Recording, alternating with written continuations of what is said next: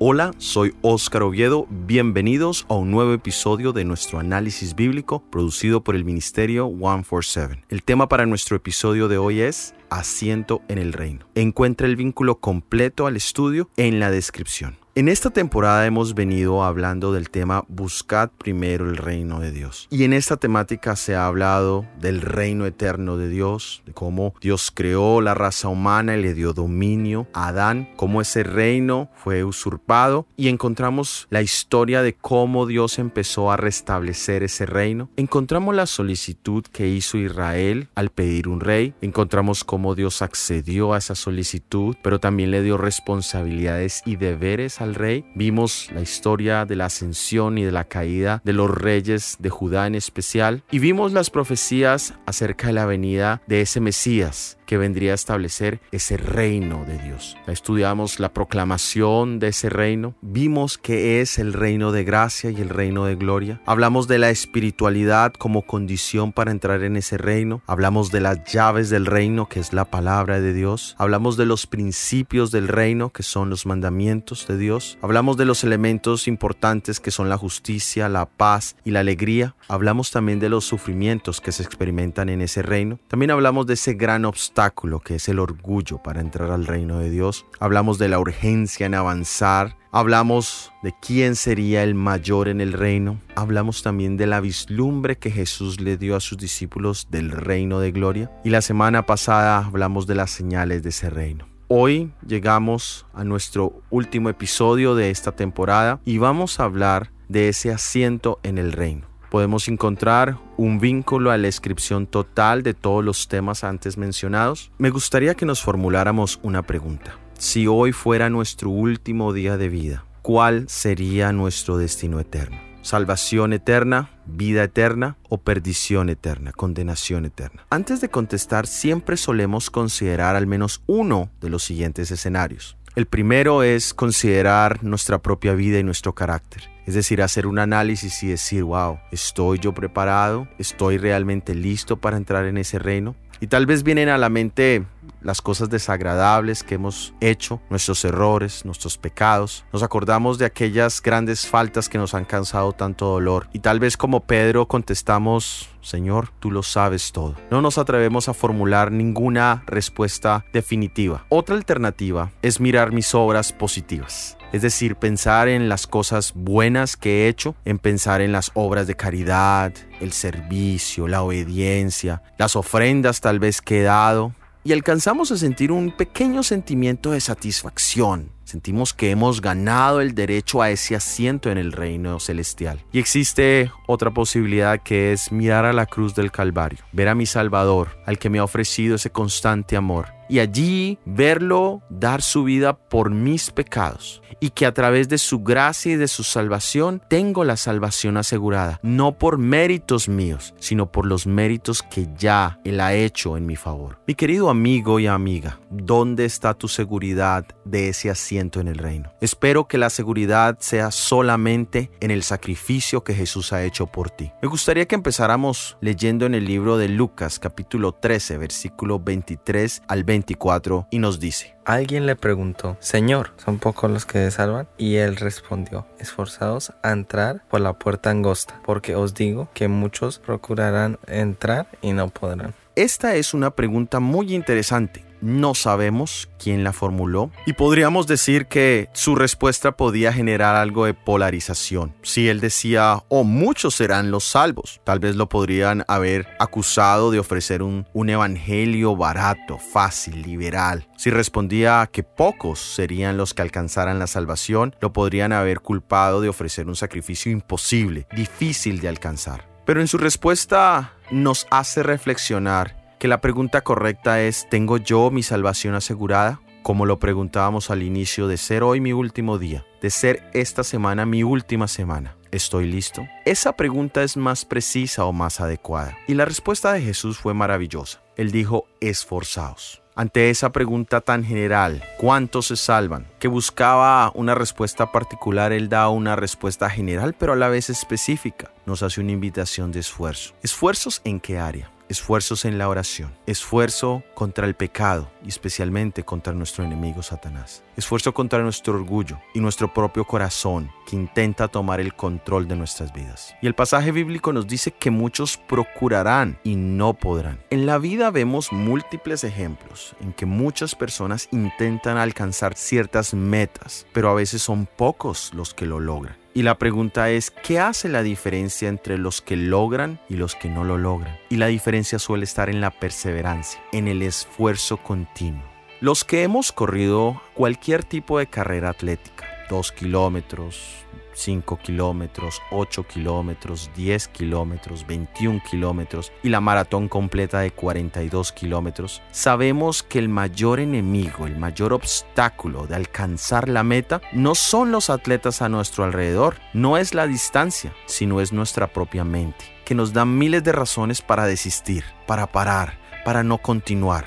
Pero cuando persistimos, cuando avanzamos, cuando nos esforzamos por dar ese, ese siguiente paso y cuando llegamos al final, el gozo y la alegría no tiene comparación a ninguna otra. Tuve el privilegio de correr 21 kilómetros hace un par de semanas y tuve el privilegio de correr en compañía de mi hermana y mi cuñado. Era una carrera larga, no habíamos tenido la preparación ideal, habían algunos dolores que nos aquejaban, pero estábamos juntos y la única motivación que teníamos todos en mente, a pesar de las razones que podríamos haber argumentado para desistir, para parar, era que queríamos continuar, era que queríamos perseverar. Y lo logramos, gracias a Dios. Terminamos los 21 kilómetros. Tal vez no llegamos en los primeros tres puestos, pero el objetivo era terminar. Y al terminar, llegamos, hubo una gran alegría, fue una gran experiencia y allí los dolores, las dificultades, las múltiples razones que teníamos para parar desaparecieron, ya no estaban. Lo único que había dado resultado era la perseverancia, la constancia, el esfuerzo. Y en la vida espiritual es exactamente lo mismo. Mi amigo, mi amiga, ¿cuál es el esfuerzo que estás haciendo? ¿Estás siendo constante o al contrario? Estás dejando que la debilidad, la pereza, la falta de motivación te llene y te arrastre hacia atrás. Es triste pensar que muchos se perderán queriendo ser salvos. Es un pensamiento escalofriante. Pero como lo decía, en la vida vemos muchos ejemplos de personas que no estudiaron, de personas que no intentaron alcanzar ciertos trabajos, de personas que no intentaron ciertos esfuerzos porque simplemente no intentaron, no se esforzaron. También allí se hace referencia a una puerta estrecha y a un camino estrecho. Y es verdad porque allí solo puedes entrar tú, no entra absolutamente nada más. No pueden entrar tus malas acciones, ni tampoco tus méritos humanos pueden entrar.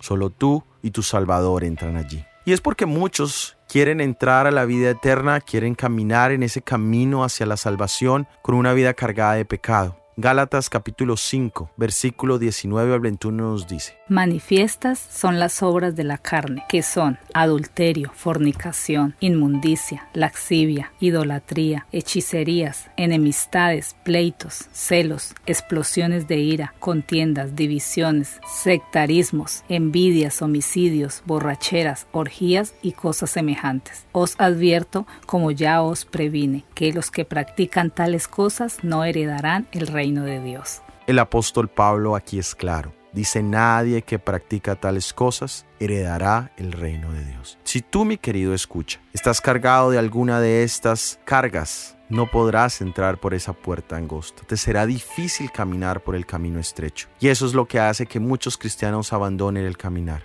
No se despojan. Otros quieren andar con su grande maleta de buenas acciones. Y tampoco es bienvenida allí. En ambos casos son rechazados, pero lo que sí vale resaltar es que debe haber una fuerte determinación por entrar y por mantenerse. Leemos en el libro de Hebreos capítulo 12 versículo 1 al 2. Por tanto, nosotros también, teniendo en derredor nuestro tan grande nube de testigos, despojémonos de todo peso y del pecado que nos asedia, y corramos con paciencia la carrera que tenemos por delante, puesto los ojos en Jesús, el autor y consumador de la fe el cual por el gozo puesto delante de él sufrió la cruz, menospreciando el oprobio, y se sentó a la diestra del trono de Dios. Aquí el apóstol Pablo nos hace una invitación. Dice, despojémonos de todo peso y del pecado que nos asedia. Es difícil avanzar cuando nosotros mismos nos ponemos cargas que nos impiden el avanzar nosotros mismos hacemos difícil nuestra vida cristiana. Es difícil vivir una vida cristiana cuando estamos rodeados de amigos, de personas que no tienen la misma intención que nosotros. Es complicado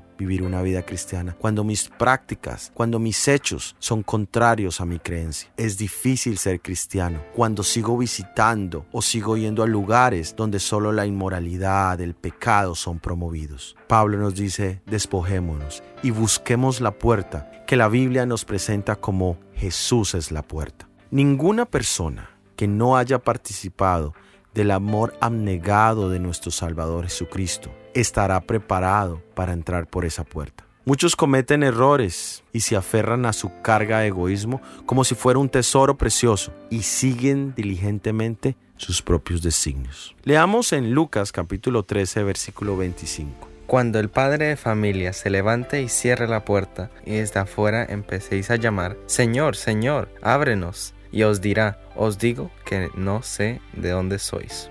Esta es una ilustración muy interesante. Es de un hogar donde parece que allá hay una puerta donde muchos pueden entrar y salir a cualquier hora. Pero llega el momento en que esa puerta se cierra. Hoy vivimos en un tiempo de gracia. Y en ese tiempo de gracia nos permite tener esta puerta abierta donde muchos entran ocasionalmente a los pies del Señor Jesucristo, donde algunos vienen simplemente en ocasiones especiales a buscar de Jesús. Pero tal vez hay otros que vienen más a menudo. Ahora la pregunta es, ¿qué tanto te acercas a Jesús? Tal vez solo te quedas en el atrio o tal vez solamente entras al lugar santo o tú tal vez entras hasta el lugar santísimo. En la iglesia de Bravo Páez en Bogotá, donde crecí, hay un patio hacia la parte de atrás y se le llama el atrio del templo. Y siempre cuando uno llegaba a culto y quería socializar, se sentaba allí en las materas y empezaba a socializar. Había ido a la iglesia, pero no había entrado al templo, solo se quedaba en el atrio. Y uno se sentía que estaba cerca. También existía la posibilidad de entrar, pero sentarse en la parte de atrás, con los mismos amigos que uno quería compartir y, y sentir un poco, escuchar un poco de la palabra, pero siempre estar concentrado en con quién estaba yo allí hablando. Y también existía la oportunidad de pasar el atrio, pasar las bancas donde estaban mis amigos y sentarme a buscar mi comunión con mi Salvador Jesucristo. También encontramos el ejemplo de Noé y el arca. La, la, invitación se hizo a todos y la puerta estuvo abierta. Fueron más de 100 años de preparación y la puerta estuvo abierta cuando ya estuvo terminada el arca y estaba dispuesta para todos los que quisieran entrar pero muchos pensaron que sus propias arcas eran suficientes para hacer frente a la crisis que venía. Pero la historia nos dice que vino el diluvio y ahí empezaron a golpear y ya la puerta estaba cerrada. Ahora leamos el siguiente pasaje de Lucas capítulo 13 versículos 26 y 27. Entonces empezaréis a decir, ante ti hemos comido y bebido y en nuestras plazas enseñaste. Y os dirá, os digo que no sé de dónde sois. Apartaos de mí, malhechores. Aquí encontramos una respuesta de parte de los que se han quedado afuera. Ellos argumentan que habían estado comiendo con el Salvador, que habían estado bebiendo con Él, que habían asistido a los cultos, a las predicaciones, habían escuchado de la palabra de Dios. Nuestro Salvador no entra a discutir con ellos los eventos, no los desmiente, pero sí les aclara que nunca hubo una comunión personal y cercana con el Salvador Jesucristo. Tal vez hubo una convicción, pero nunca una conversión. Y es interesante, ¿cómo podemos estar nosotros convencidos de tantas cosas, saberlas, es más, hasta defenderlas, pero nunca haber llegado a tener esa transformación de corazón que Jesús busca hacer en nuestros corazones? Me gustaría leer en el libro Palabras de Vida del Gran Maestro, página 340, lo siguiente. Las más tristes de todas las palabras jamás escuchadas por oídos mortales son las que constituyen esta sentencia. No os conozco. El compañerismo del Espíritu que vosotros habéis despreciado es lo único que podría identificaros con la gozosa multitud en la fiesta nupcial. No podéis participar de esta cena. Su luz caería sobre ojos cegados, su melodía en oídos sordos, su amor y su gozo no harían vibrar ninguna cuerda de alegría en, en el corazón entumecido por el mundo. Sois excluidos del cielo por vuestra propia falta de idoneidad para habitar en él. Aquí nos dice que nadie se perderá injustamente. Aquí simplemente marca que los que no entraron era porque realmente no querían entrar. Y leamos en el libro de Lucas capítulo 13 versículos 28 al 30. Allí será el llanto y el crujir de dientes cuando veáis a Abraham y a Isaac, a Jacob y a todos los profetas en el reino de Dios y vosotros excluidos, porque vendrán del oriente y del occidente, del norte y del sur, y se sentarán a la mesa en el reino de Dios. Con todo, algunos últimos serán primeros y algunos primeros serán últimos. Aquí encontramos un panorama triste y siempre he considerado que la mejor definición de infierno es el ver una maravillosa oportunidad que pasó enfrente tuyo, pero ya nunca más será tuya. Que la paz y la felicidad de la vida eterna nunca llegarán a ser tuyas. Entonces podemos entender ese llanto y ese crujir de dientes, esa sensación de que ya perdimos algo que nunca podremos recuperar. Estoy seguro que todos hemos perdido algo en esta vida tal vez oportunidades, tal vez cosas materiales, tal vez posiciones, tal vez trabajos. Pero créeme mi hermano que nada se compara a la pérdida de la vida eterna. Si has perdido algo, tienes la oportunidad de reflexionar y de pensar en lo que será perder algo que realmente es infinito, como la salvación eterna que ha sido ganada por nuestro Salvador Jesucristo y es ofrecida gratuitamente a ti y a mí. Y es interesante que Jesús aquí hace una mención de que muchos recibirán su invitación de todas partes, dice del oriente, del occidente. Muchos vendrán y encontrarán ese asiento preparado en el reino. Todos tenemos un asiento preparado allí. Somos nosotros los que decidimos si queremos estar o no allí. Los que llegan allí reconocieron su gran necesidad de Jesucristo. Se dieron cuenta que no podían alcanzar la salvación por sí mismos y depositaron su confianza absoluta, exclusiva, en Jesús como su Salvador y Señor. Ahora la pregunta es, ¿qué puede darnos esa seguridad de la salvación eterna? Leamos en San Juan capítulo 3 versículo 3. Jesús respondió, Te aseguro, el que no nace de nuevo no podrá ver el reino de Dios. Aquí nos habla de la conversión, no de la convicción, sino de la transformación del nuevo nacimiento. Jesús ha puesto a nuestra disposición gratuita los dones de su gracia. Y la única elección es la que nosotros debemos hacer. Existen tres elementos interesantes en la vida que no podemos evitar. Uno es el pago de impuestos. De una u otra manera pagarás impuestos. Dos es la muerte que sabemos que nos llegará algún día a todos. Pero hay otro elemento que no podemos evitar y es el de tomar una elección. Hoy tienes la oportunidad de tomar una elección. Si tu caminar hasta aquí no ha sido tal vez el mejor, si no has puesto el esfuerzo, si has sido perezoso, si has obstaculizado tu propio caminar, hoy tienes una elección, hoy tienes una opción que tomar. Y la invitación es, si oyes hoy su voz, no endurezcas vuestro corazón y de esta manera hemos llegado a nuestra verdad central. Hay un camino correcto y un camino equivocado, y cada ser humano sigue en uno u otro. Aquellos que realmente creen en Cristo viven una vida de santa obediencia. Son santificados a través de la verdad. Su piedad no es un pretexto, pero es una realidad. Tienen una experiencia cristiana santificada en la vida santa. Asegurémonos de estar perfeccionando los caracteres cristianos mediante la creencia en la verdad. No podemos ser demasiado particulares con respecto a esto. Si fallamos aquí, la labor de nuestra vida no nos dará ninguna recompensa. Aquellos que creen en Cristo y entregan su voluntad y de acuerdo a la voluntad y los planes de Dios tienen una vida de semejanza a Cristo. Esta es la única manera de obtener la salvación. Hemos llegado al final de nuestra primera temporada del análisis bíblico. Agradecemos a Dios por la oportunidad de preparar y compartir este material. También agradecemos de una manera muy especial a todos los que han participado en la preparación y edición de este material. De una manera muy especial le agradecemos al hermano Óscar Acevedo, que aunque no ha podido participar últimamente con su voz y sus pensamientos, siempre ha estado encargado de la producción musical. También agradecemos a todos los que lo han compartido, a todos los que han dejado sus sus preguntas, sus opiniones. Y como siempre, si ha sido de bendición, por favor, compártelo con al menos una persona. Que Dios te bendiga, es nuestro deseo. Amén.